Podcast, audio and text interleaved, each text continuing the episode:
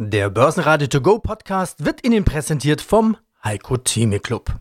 Werden Sie Mitglied im Heiko Theme Club. heiko-theme.de Der Börsenpodcast. Börsenradio Network AG. Das Börsenradio. Marktbericht.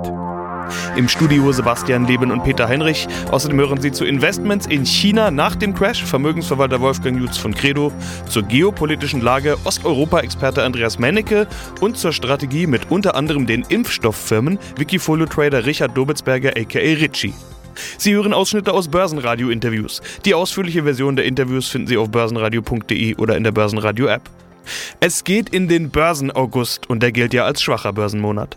Der Start gelingt allerdings, 15.568 Punkte und plus 0,2 Prozent sind zwar nur ein kleines Plus, aber immerhin ein Plus.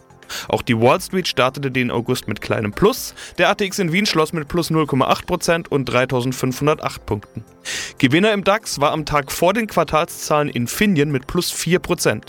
Ebenfalls steigen können Adidas, die auch in dieser Woche mit Zahlen kommen, mit plus 3,8%, Siemens mit plus 2,7% und Vonovia mit plus 2,2%. Die haben verkündet, dass sie den dritten Anlauf für die Übernahme der deutschen Wohnen starten wollen. DAX-Verlierer waren die Deutsche Bank mit minus 1,3%, erneut Fresenius Medical Care mit minus 2,4% und klares Schlusslicht die Allianz mit minus 7,8%. Es gibt Meldungen, dass das US-Justizministerium Untersuchungen gegen Finanzprodukte der Tochter Allianz Global Investors eingeleitet hat. Die Allianz warnt, dass diese Angelegenheit erhebliche Auswirkungen auf künftige Finanzergebnisse der Allianzgruppe haben könnte. Eine angekündigte Gewinnwarnung also. Ich bin Wolfgang Jutz, unabhängiger Vermögensverwalter in Nürnberg und Inhaber der Credo Vermögensmanagement GmbH. Unser Thema heute, der China-Aktiencrash. Wie soll man damit umgehen? Was heißt das für Investments in Asien, in China? Alibaba, Didi, Maitu, Niu, Tencent, Xipeng, Crash bei China-Aktien. Die Regulierungswut der chinesischen Behörden. China-Aktien im Jahr des Büffels. Also für Sie jetzt ist das ganz klar nachkaufen.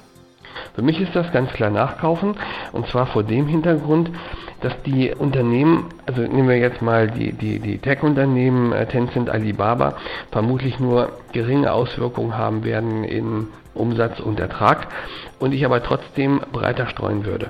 Ich glaube schon, dass die Region Asien mehr zu bieten hat als diese paar Sektoren und eben viele auch davon gar nicht betroffen werden. Natürlich ist klar, dass die Rahmenbedingungen von den äh, Chinesen entsprechend stärker reguliert und gesetzt werden als jetzt bei uns in vielen Bereichen. Da reden wir halt viel und machen halt weniger. Dort ist es aber so, da wird dann auch entsprechend ähm, gehandelt und auch der soziale Aspekt spielt dort eine Rolle. Das heißt, es geht nicht nur um Gewinnmaximierung, aber selbst vor diesem diesem Hintergrund bin ich der Meinung, ist die chinesische Börse absolut preiswert, absolut kaufenswert jetzt. Zu wie viel Prozent und wie würden Sie absichern? Und da könnten wir eigentlich einen kleinen Bogen zu Ihren Grundprinzipien Ihrer Anlagestrategie machen. Wenn man dieses China-Szenario jetzt betrachtet, welcher Punkt Ihrer Anlagestrategie betrifft das? Ja, also im Bereich Aktien haben wir drei Bereiche. Aktien äh, Amerika, äh, USA, dann haben wir Aktien Europa und dann haben wir Aktien Schwellenländer, bei denen China natürlich eine bedeutende Rolle hat, aber nicht die einzige. Wir haben beispielsweise einen ähm, weiteren Fonds im Einsatz, der sich sehr stark eben mit den Emerging Markets äh, betrifft, die nicht Emerging Markets sind, sondern darunter. Dazu gehören im Wesentlichen eben auch Länder wie Vietnam, aber natürlich auch die anderen Emerging Markets sind in dem Ausmaß überhaupt nicht davon äh, betroffen, vielleicht ein bisschen mit in Mittelleidenschaft gezogen, aber im Grunde genommen ähm, sehr, sehr günstige Bewertung für diese, für diese Titel.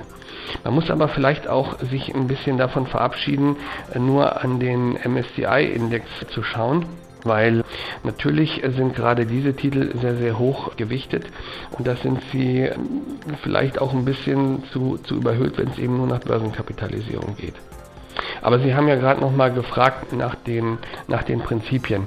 Mir hat eine Aussage sehr, sehr gut gefallen von Terry Smith. Terry Smith ist einer der bekanntesten ja, Fondsmanager im, im Vergleich so eben auch mit auf einer Stufe von Warren Buffett. Und der hat eben gesagt, ja, kaufe gute Unternehmen, bezahle nicht zu viel und tue dann nichts.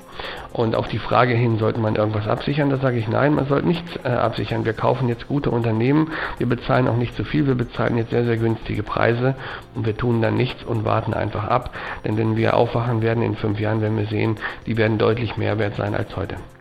Mein Name ist Andreas Medike, ich bin Geschäftsführer der eStock Informationsdienste GmbH und Herausgeber des Börsenbriefes Ist Stock Trends. Es brodelt gewaltig in der Geopolitik. US-Präsident Joe Biden positioniert sich klar gegen Russland. Er mahnt sogar, dass die ständigen Cyberangriffe die Gefahr eines echten Kriegs mit einer Großmacht steigern würden. Klare Drohung also an Russland. Selbst ein dritter Weltkrieg ist da schon im Gespräch gewesen. Also unglaubliche Bedrohungskulisse. Auch der Unionskanzlerkandidat Armin Laschet positioniert sich klar gegen Russland, droht mit Sanktionen in der Ukraine-Frage. Herr Menneke, wie schätzen Sie gerade die Lage ein? Scheint, als würde Russland geopolitisch immer weiter isoliert. Ja, es ist leider so und das ist wahrscheinlich auch nicht zu verhindern, weil die Stimmung allgemein so in der EU ist und in Amerika. Der US-Kongress hat sich auch klar gegen Russland positioniert. Immerhin hat Angela Merkel jetzt erreicht, dass die nordische Pipeline zu Ende gebaut werden darf, ohne US-Sanktionen. Aber was Joe Biden angesprochen hat, ist in der Tat ernst zu nehmen und zwar die permanenten Hackerangriffe. Ist natürlich schwer festzustellen, von wo sie eigentlich tatsächlich kommen, aber er macht natürlich erstmal China und Russland dafür verantwortlich und warnt warnt da sogar vor einem dritten Weltkrieg. Also das ist eine ganz neue Sprache. Diese geopolitischen Spannungen werden uns wahrscheinlich noch äh, ja, die nächsten Monate und Jahre beschäftigen. China, der Konflikt Taiwan ist noch nicht ausgestanden. Russland, der Konflikt Ukraine ist noch nicht ausgestanden.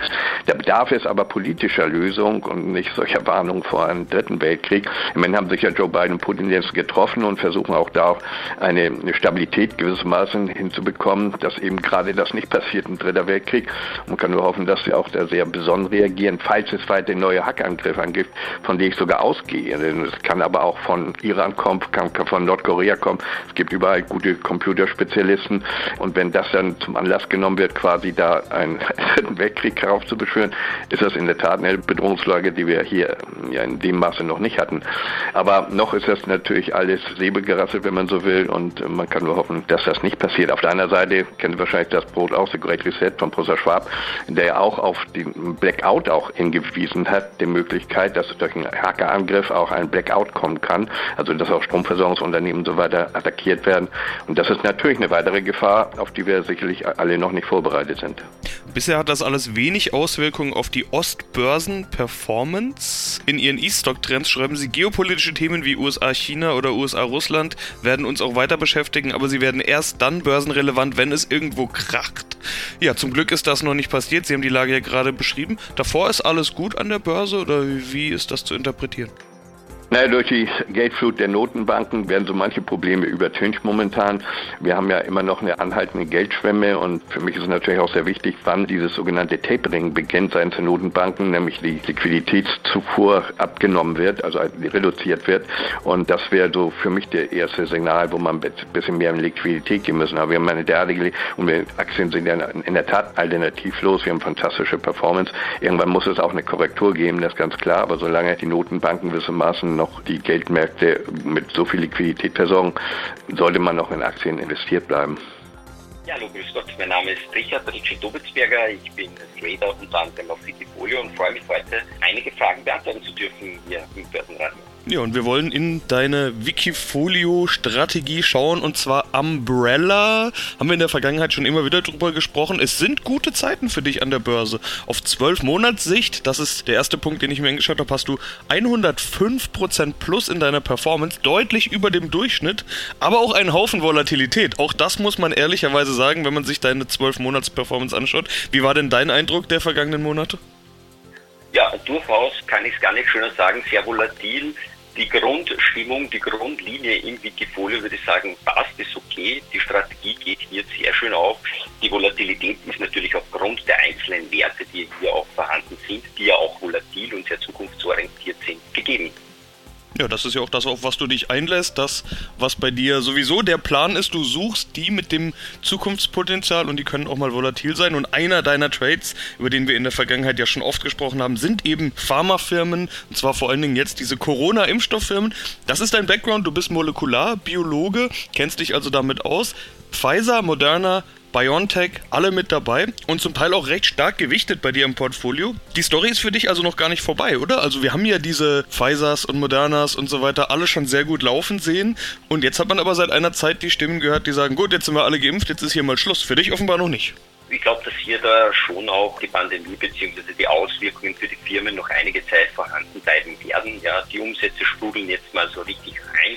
Wenn man sich diese drei Unternehmen ansieht, Pfizer, Moderna oder BioNTech, die sind hier sehr gut aufgestellt und Moderna und BioNTech insbesondere mit der mRNA-Technologie, neue Impfstofftechnologie beziehungsweise eine Technologie, die nicht nur in der Impfstoffentwicklung eine wichtige Rolle spielt und spielen wird, sondern eben auch in der Krebsentwicklung beziehungsweise in der Entwicklung von Medikamenten gegen Krebs, unterschiedliche Tumorerkrankungen. Und deswegen aus meiner Sicht noch immer sehr, sehr heiße Eisen setzt du aber auch noch auf diese Corona-Impfung weiterhin. Also es gibt ja auch die These, dritte Impfung ist jetzt dann fällig in Israel. Wenn ich richtig gesehen habe, geht es jetzt dann bald schon los und die Empfehlungen kommen, dass ja vermutlich wir alle uns bald noch ein drittes Mal impfen lassen werden. Beziehungsweise es gibt ja auch die Spekulation, dass wir uns jedes Jahr neu wieder impfen lassen müssen, ähnlich wie es bei der Grippe ist. Ist das vielleicht auch ein bisschen ein Trade, eine Spekulation darauf?